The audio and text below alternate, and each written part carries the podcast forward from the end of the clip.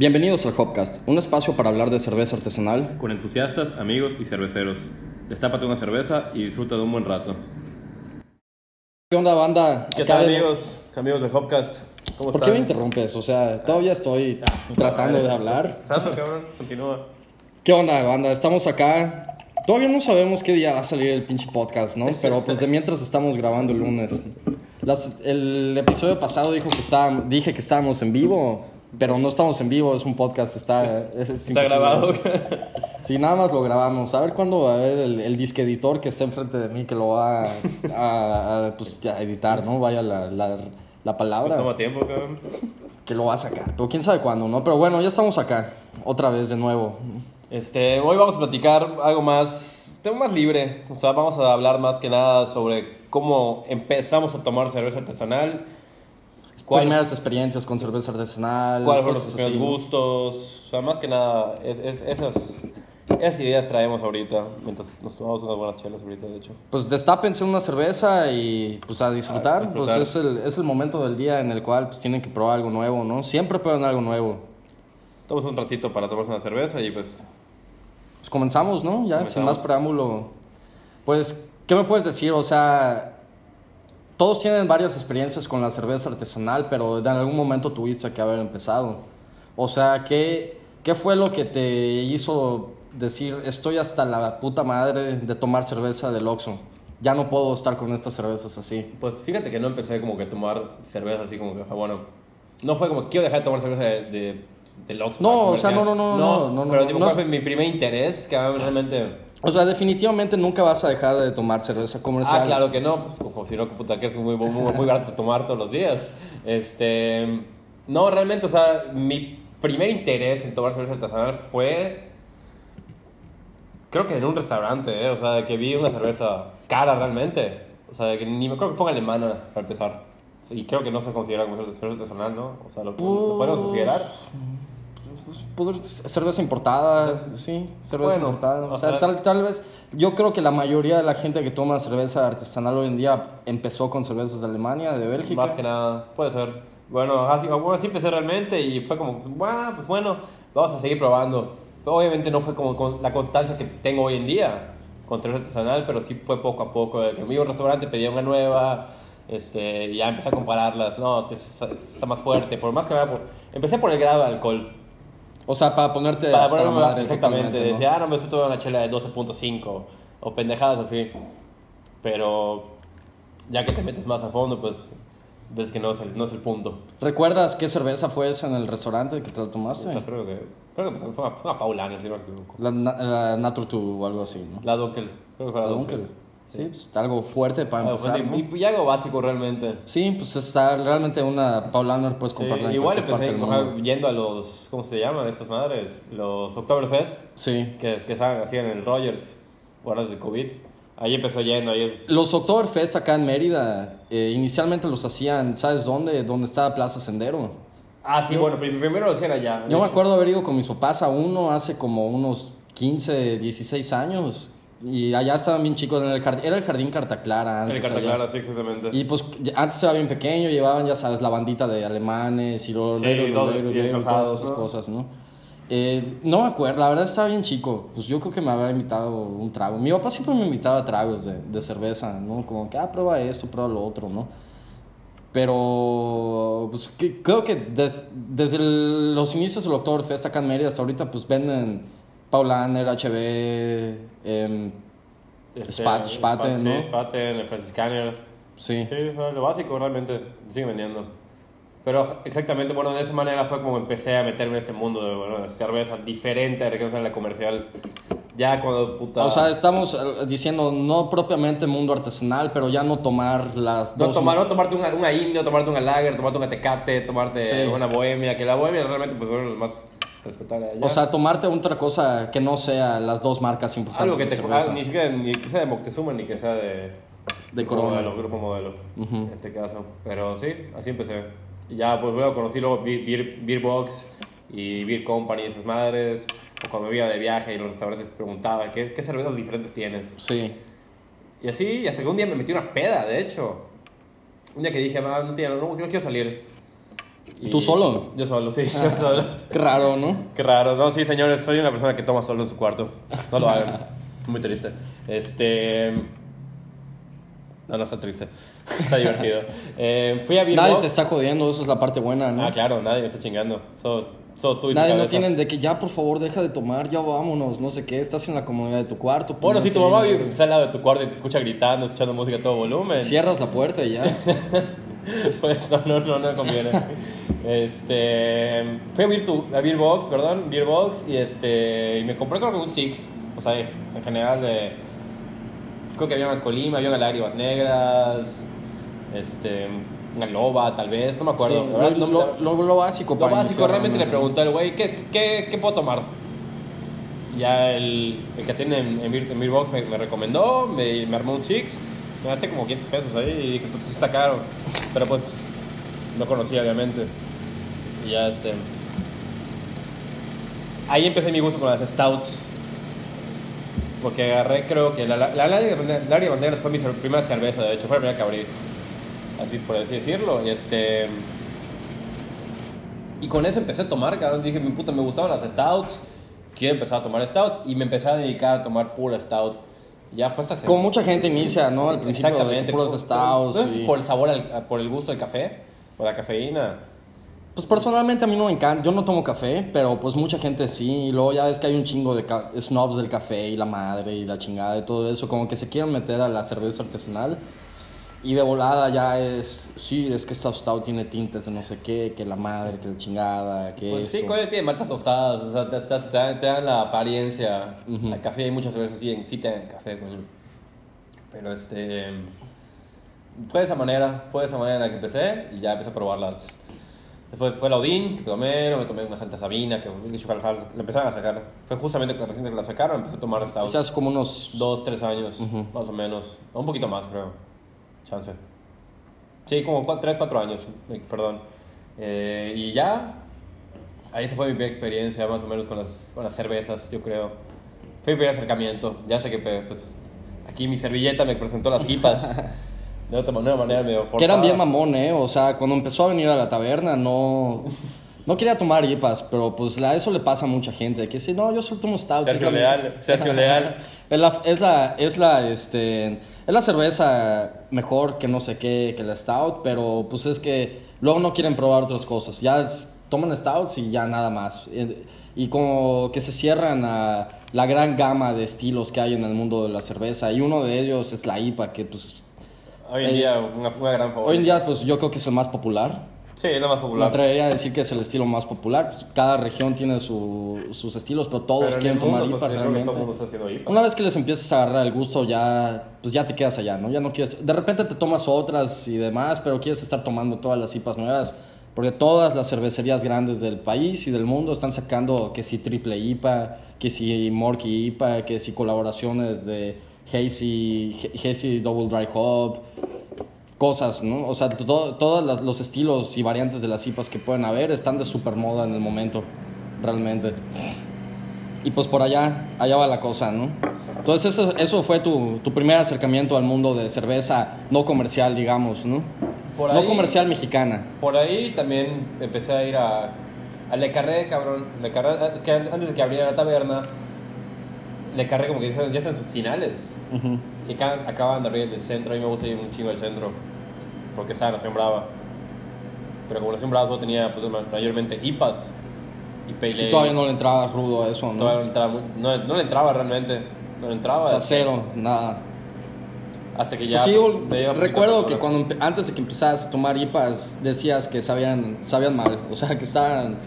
o Sabían jabón, creo que yo dije. Jabón, de que sabían mal, de que esto, no, es que están bien asquerosas, güey, pruébala, no pasa nada. No pasa nada si la pruebas, o sea, lo que, tien- lo que todos tienen que saber de la cerveza es que tienes que probar todas. O sea, ¿cómo decirlo? De que, Hay mucho y de, y de todo. Qué bueno que la probaste, porque si no te gustó ya sabes que no la vuelves a pedir. Pero nunca te cases con una, porque hay una variedad enorme de cervezas. Obviamente todos tienen su cerveza favorita, su estilo favorito, pero hay que probar de todo. Lo que te ponga nuevo en, eh, en frente de ti, ves, ven, vente para acá, te tengo que tomar, ¿no? Exactamente. Es necesario. ¿Y tú qué pedo? ¿Cuándo fue tu primera experiencia? ¿Cómo fue tu primera experiencia más bien?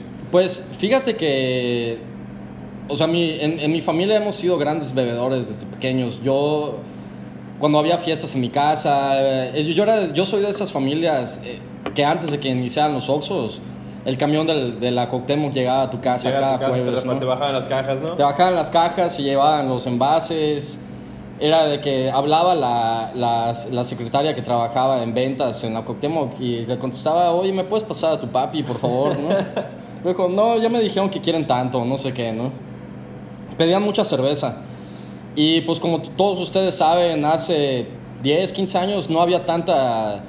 Pues no había tantas cosas realmente, más que nada acá en Mérida. Pues, no había tantos restaurantes como ahorita, no había tantas opciones para tomar, beber. Por eso somos el estado más alcohólico del país. Pues sí, era- había mucho, mucho banquetero borracho, ¿no?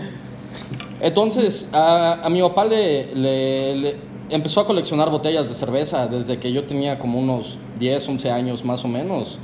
Tenemos un barecito allá en, en mi casa y empezamos a ir a... O sea, las primeras que comprábamos pues eran del súper, ¿no? Pues las... las Importadas que te agua y Walmart. Sí, pues todas las importadas, que, pues, ¿cuáles son? Pues, las mismas Bombardier, este, Paulaner, ¿no? Sí, los mismos que un restaurante, yo creo. Sí, pues casi las, las, mismas, las mismas alemanas de siempre, básicamente, ¿no? Entonces, ahí creo que hubo un...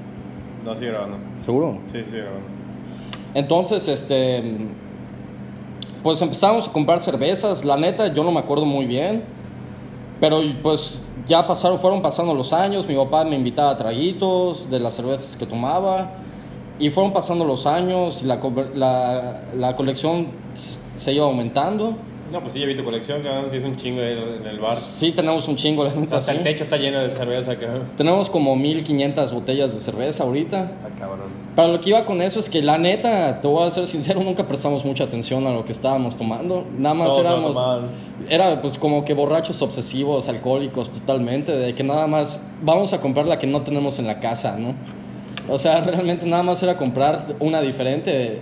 Eh, no le prestábamos tanto sabor, atención al sabor, sino más que nada como que a la, a la etiqueta realmente, ¿no? Porque Para sea diferente y no se repita. Sí, porque nos gusta, nos encanta la cerveza, ¿no? Entonces, y así fue pasando el tiempo, ¿no? Entonces, una vez en el, cuando estaba estudiando en el, en el DF, la universidad, fui con uno de mis roomies que, eh, de ese momento, fuimos a un depósito una vez. Se llama el depósito, ¿no? De hecho. Sí, el depósito, así, hay un chingo en la Ciudad de México, yo creo que hay como 20 o 30, ¿no? O sea, hay uno en cada colonia realmente, y, no, y son barecitos esquineros, muchos. Tienen un concepto así de que tienen las de barril, creo que me parece que son de Minerva, la, la, o sea, Minerva es, Es el dueño de los es el dueño de los, del depósitos. depósitos, ¿no? Pero en Guadalajara hay, en otras partes del país hay. Sí, es como Chapultepec de, de Minerva, ¿no? Sí, básicamente sí. Pero también tienen refries llenos de cerveza de otras partes del, O sea, tienen selección. tienen selección de cerveza, ¿no? O sea, al que yo iba estaba ya en la, en la colina del Valle, en la del Valle Sur, cerca de Creo Feliz, que sí lo he visto. cerca de Feliz Cuevas. Está como que en una esquinita, pero está bien chiquito. O sea, es una barrita y un segundo piso totalmente. Fui con un roomie allá y me acuerdo, y eso ya tiene como cuatro años, creo.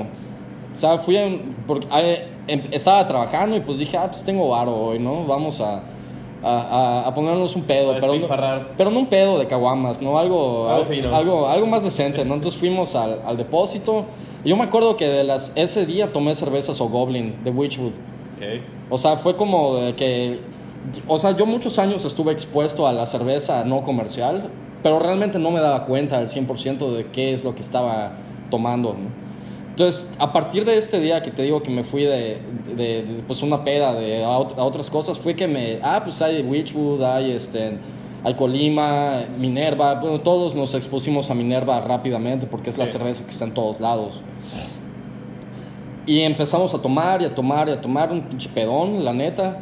Llegó la cuenta, es una cuenta de como 4 mil pesos para dos personas, ¿no? De que dices, oh la verga, ¿qué pedo con esto, no? Quisiste llorar. Sí, que después de eso no salí de un mes porque tuve que pagar el- el- el- la peda porque había que comer, ¿no?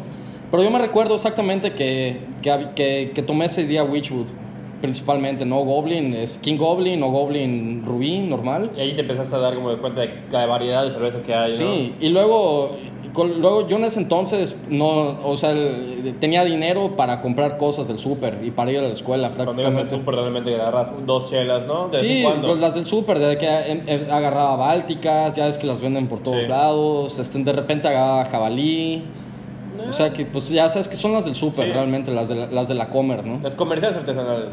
Sí, digamos, Boca Negra, eh, ¿cuál más está siempre en el, en el supermercado? Ya últimamente se han empezado a meter más, hasta en el 7-Eleven, ya es sorprendente que... El otro día me tomé unas colimas del 7, no sé si ya las Sí, me lo viste. dijiste. Igual, pues, bueno, las lagunitas que siempre estaban en el Seven. En el DF, pero acá en, no. En México, Ujú. aquí no, aquí no. Aquí realmente lo que creo que he visto, aparte de Patito, que pues es la cervecería yucateca de acá, es... Bueno, te puedes de la Miller. Sí, sí, me acuerdo, No. yo tomaba Miller Sí, mucho. Yo, yo compraba Sí. las caguamas de Miller, compraba Sí, las, en el las- 7-Eleven. las chiquitas de Miller también. También creo que por ahí, por ahí empecé a dejar la de cerveza comercial. Eran como las, la, eran las bachitas esas, Sí, no las- bachitas, las- las chiquitas, las- como las bellitas. Venían en un 8, Sí, como las bellitas de superior.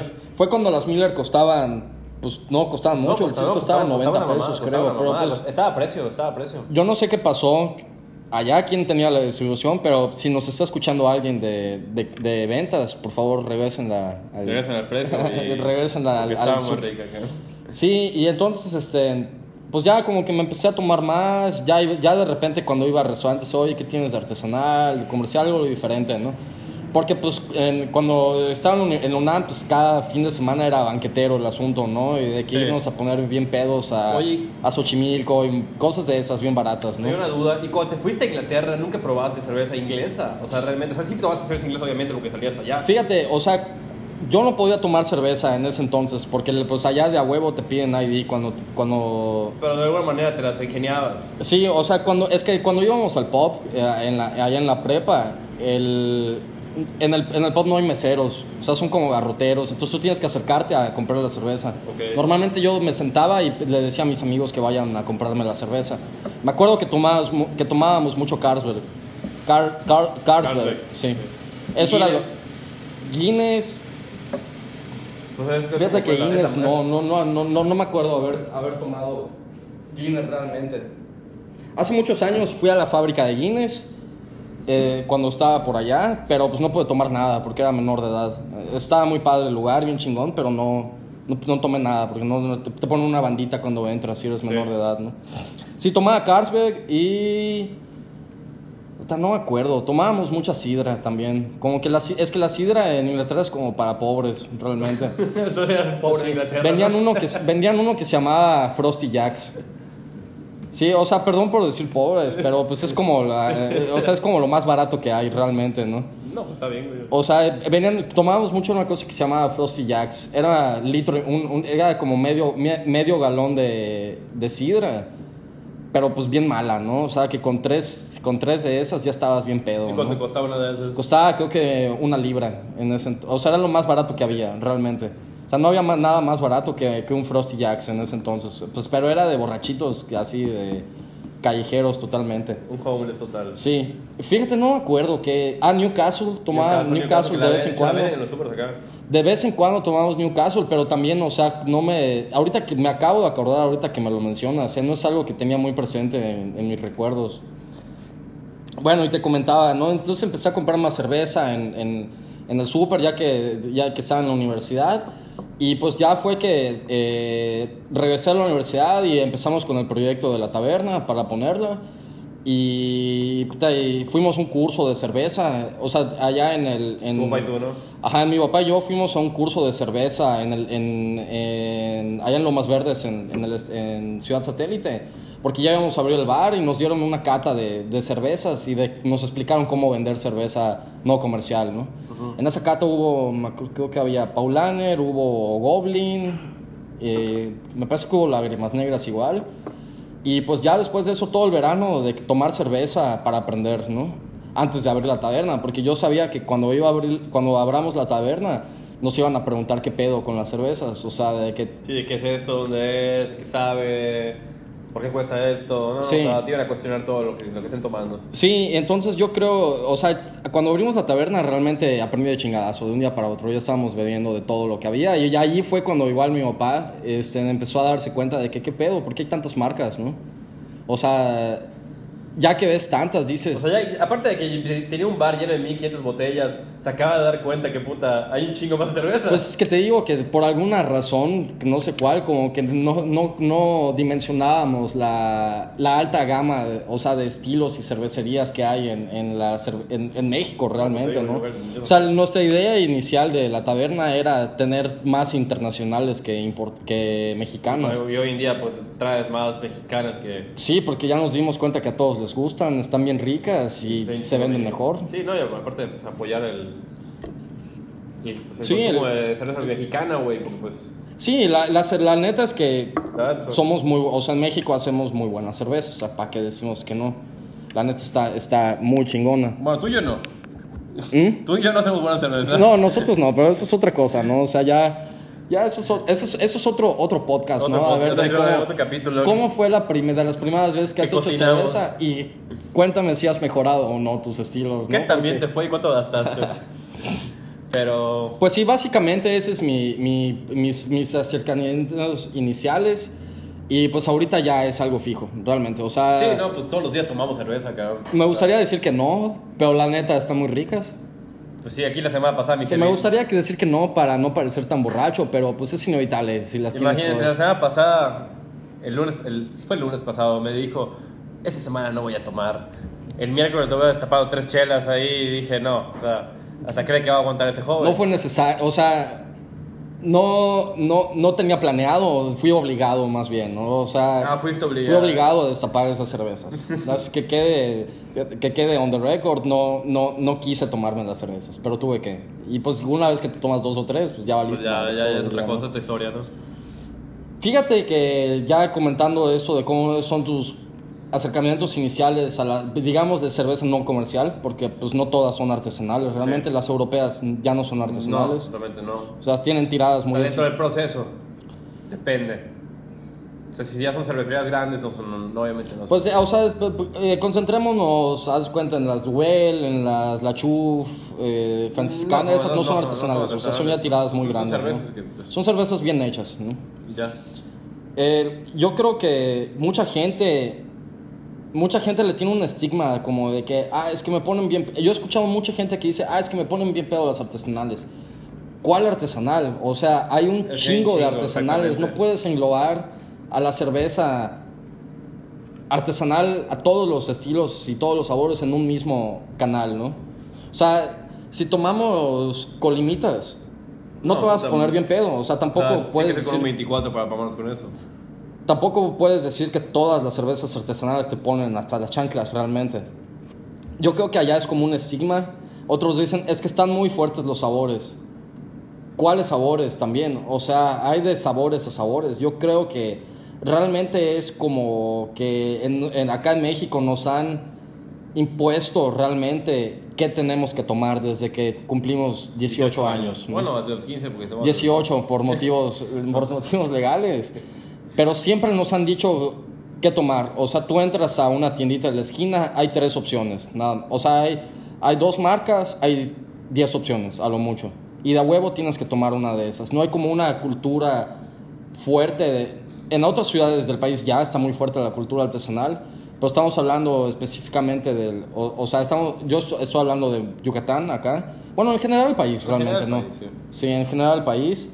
Este, que nos han, yo creo que nos han dicho exactamente qué tomar desde que cumplimos 18 años, ¿no? Y no hay muchos variedad, ¿no? Sí, no, yo creo también que en parte de, pues, de tomar ese tipo de cerveza, pues, es un tipo de cerveza, es tomar cerveza, cabrón, realmente. Eh, la diferencia entre tomar cerveza comercial y cerveza artesanal es que, güey, mínimo sabes lo que estás tomando. Porque cuando Es tomas muy cerveza, cierto, pues, realmente. Mínimo sabes lo que estás tomando, o sea, porque eso es un proceso, pues, que se echa a perder con un tiempo, tiene, tiene una caducidad. Sí, tiene. Tiene una vigencia. O sea, cambio, no es que tenga vigencia, pero empiezas... empiezas a sentir, cambios en la cerveza, no sabe bien. Sí, por ser un producto premium. Es realmente. desechable, es totalmente desechable. O sea, con el tiempo se va, va cambiando, va, va aclimatando a otras, otras circunstancias. En cambio, con cerveza comercial, pues realmente, como es un proceso que es, es químico, Sí, ni, sí, ni sabes qué chingados sabes tiene la cerveza. de hecho, en la botella no sale no, bien que- no dice nada. Y de hecho, si te fijas, hoy en día con los, con los sellos que ponen a, las- a la comida, a las bebidas, de calorías, este, azúcar, etcétera, etcétera, te fijas, el, último, el único producto que no nos trae es la cerveza. Sí, no los trae. No lo trae y no, sé por- y no sabemos por qué. El fin de semana lo estaba cuestionando con alguien, no me acuerdo con quién, con un amigo, y ahí que cuestionamos y dijimos, ¿por qué esto no trae sello? O sea, ¿qué, qué pedo?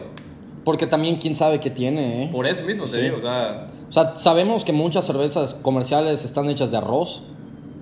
O sea, de que no es un ingrediente principal en ninguna cerveza. Ah, puede haber arroz o maíz y demás en alguna cerveza, pero no. no, no como ingrediente principal. Los extractos de los lúpulos que utilizan para. O sea, el lúpulo que pues es este. Ya lo platicaremos más a fondo. Bueno, ya Sí. deben saber, ¿no? Pero.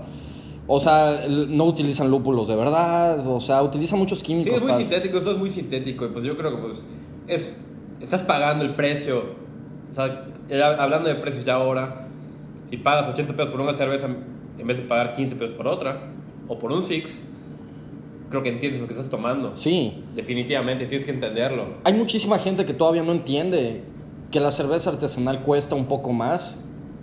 A mí no me gusta decir que la cerveza artesanal es cara, realmente. Porque sabes que estás tomando, como lo, has, como lo estás diciendo, sabes que estás tomando un producto, sabes que tiene... De calidad y- Es un producto de calidad y dices, te, te tomas una IPA de 100, 115 pesos, 150 y dices, puta, qué, qué, Qué qué deliciosa está, ¿no?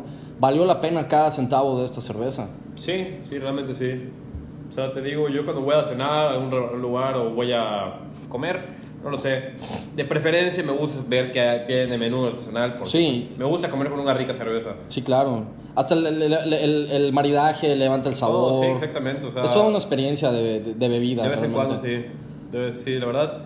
Pero pues te digo, creo que, como decías, nuestra cultura, nuestra educación en, tom- en tomar, Sí. o sea, cómo nos han enseñado a tomar, cómo nos han obligado a tomar, no nos nunca nos ha enseñado esta- esta- este mundo que tenemos de cerveza artesanal. Sí, y aparte de, eso, hay mucha gente muy tradicional todavía que no se atreve ni siquiera a ir a un restaurante que no sea el que ha ido los últimos 30 años, ¿no? Sí, sí, es correcto. O sea, hay mucha gente que le dices, ta madre, o sea, tómate esta, es una, una brown ale, una stout, una, haz una blonde y dicen, no, está mala. Le están dando el trago, está mala, ¿no? Pero- Pero, luego, se, luego se van de viaje. Tú te probé unas cervezas en Alemania buenísimas. que le costaron cabrón. lo mismo, le costaron lo mismo solo que en Alemania. Cabrón, la cerveza mexicana es más buena que la alemana. Sí. Punto. O sea, yo eh, puedo recibir críticas por eso, pero no, es más buena la cerveza mexicana que la alemana o la que ustedes quieran, ¿no? Bueno, tal vez la de Estados Unidos no lo sé, se dan, Eh, nos damos eh, los son un tiros. más avan- avanzados que nosotros, pero bueno. Pero estamos produciendo locuras en el país. Sí. O sea, y hay mucha gente que no quiere probar cerveza. Dicen, es que está cara, no está cara, cabrón. O sea, eso cuesta hacerla. O sea, puta, hay gente que toma botellas de vino de dos mil baros en restaurantes y saben a culo. O sea, O sea, un pinche vino de 200 pesos igual. sí, o sea, el Bueno, vino... el- aquí hay gente si toma vino, pues, perdón si estoy ofendiendo a alguien, pero pues el vino pues, es algo muy sencillo. Sí, la cerveza, muchos dicen, "Ah, es que la, cerve- uva". la cerveza es para, ay, es para ya banqueteros y no sé qué, y la madre, la cerveza es más compleja, es más compleja de hacer que cualquier otra bebida, ¿no? Sí. Hay muchas cosas que pueden salir mal. Entonces hay- yo siento que hay mucha gente que no se ha atrevido a dar ese paso extra, como decir, puta, me voy a tomar una cerveza más, ¿no? O sea, me voy a tomar una cerveza que no sea la de siempre. Viene mucha gente, conozco gente que luego es que no sé dónde empezar ni eso. Ey, empieza desde cualquiera. Y Realmente. Ahí vas a saber qué Cuando qué tú vas a gusta. una fiesta y pasas por un Six o un Pomo al Oxxo, agarra la que haya de artesanales allá adentro y así empiezas a probarlas. Eventualmente vas a, vas a empezar a ir a las boutiques de cerveza, vas a comprar las otras en el O súper. incluso en restaurantes, cuando vas a cenar, güey, o sea, chécate el menú, o sea, date un ojito allí, o sea, va a ser 20, 20, 20, 30 pesos más, estás pagando una cuenta de 500 pesos, son 20 pesos más. Sí, 20 no hay más, pedo. verdad, o sea, y si no te gusta, prueba otra después, o sea, y así hasta que encuentres la que te gusta realmente. Yo creo que pues vale la pena, ¿no? O sea, Claro que vale la pena, Vale mucho la pena a tomarte una pinche tecate, tomate, bueno, a mí no voy, me gusta. Lo único malo es que cuando empiezas no puedes parar, ¿no? Porque quieres ya te más, tiene- más, y te ya. tienes que tomar todas después. Esto es como los Pokémones, ¿no? Los quieres agarrar a todos, pues no puedes, ¿no?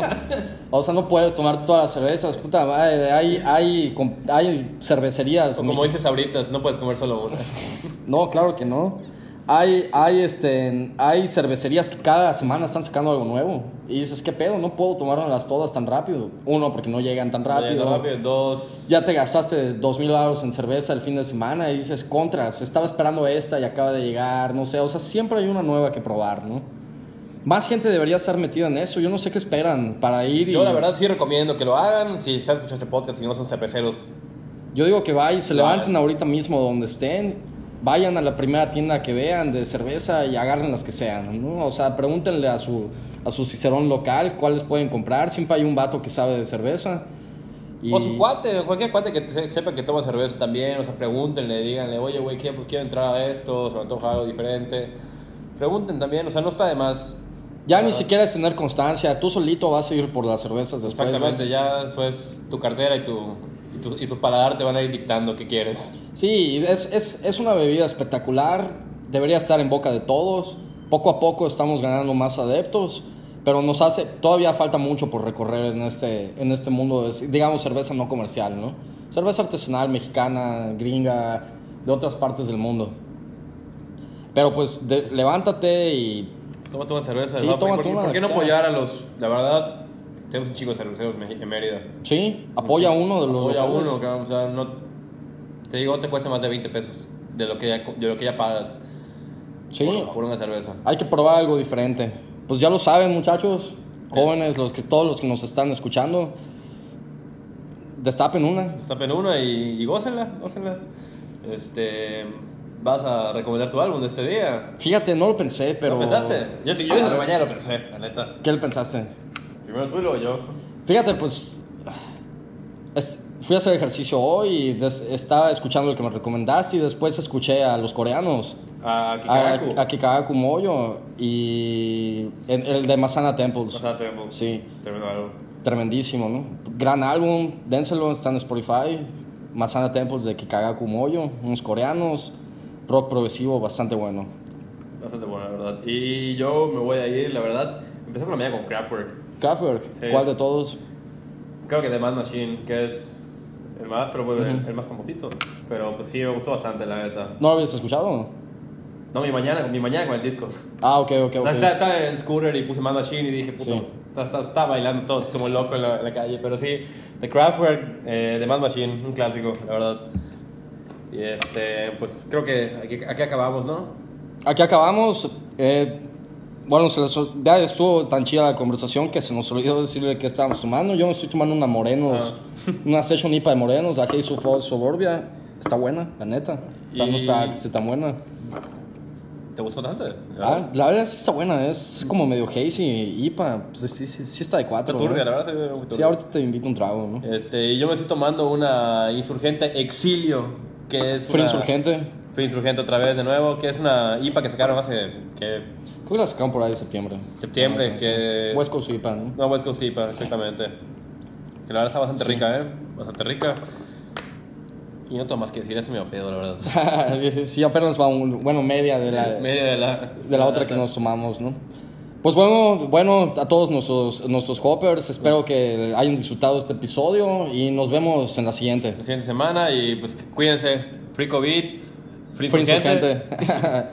Nos Hasta la próxima.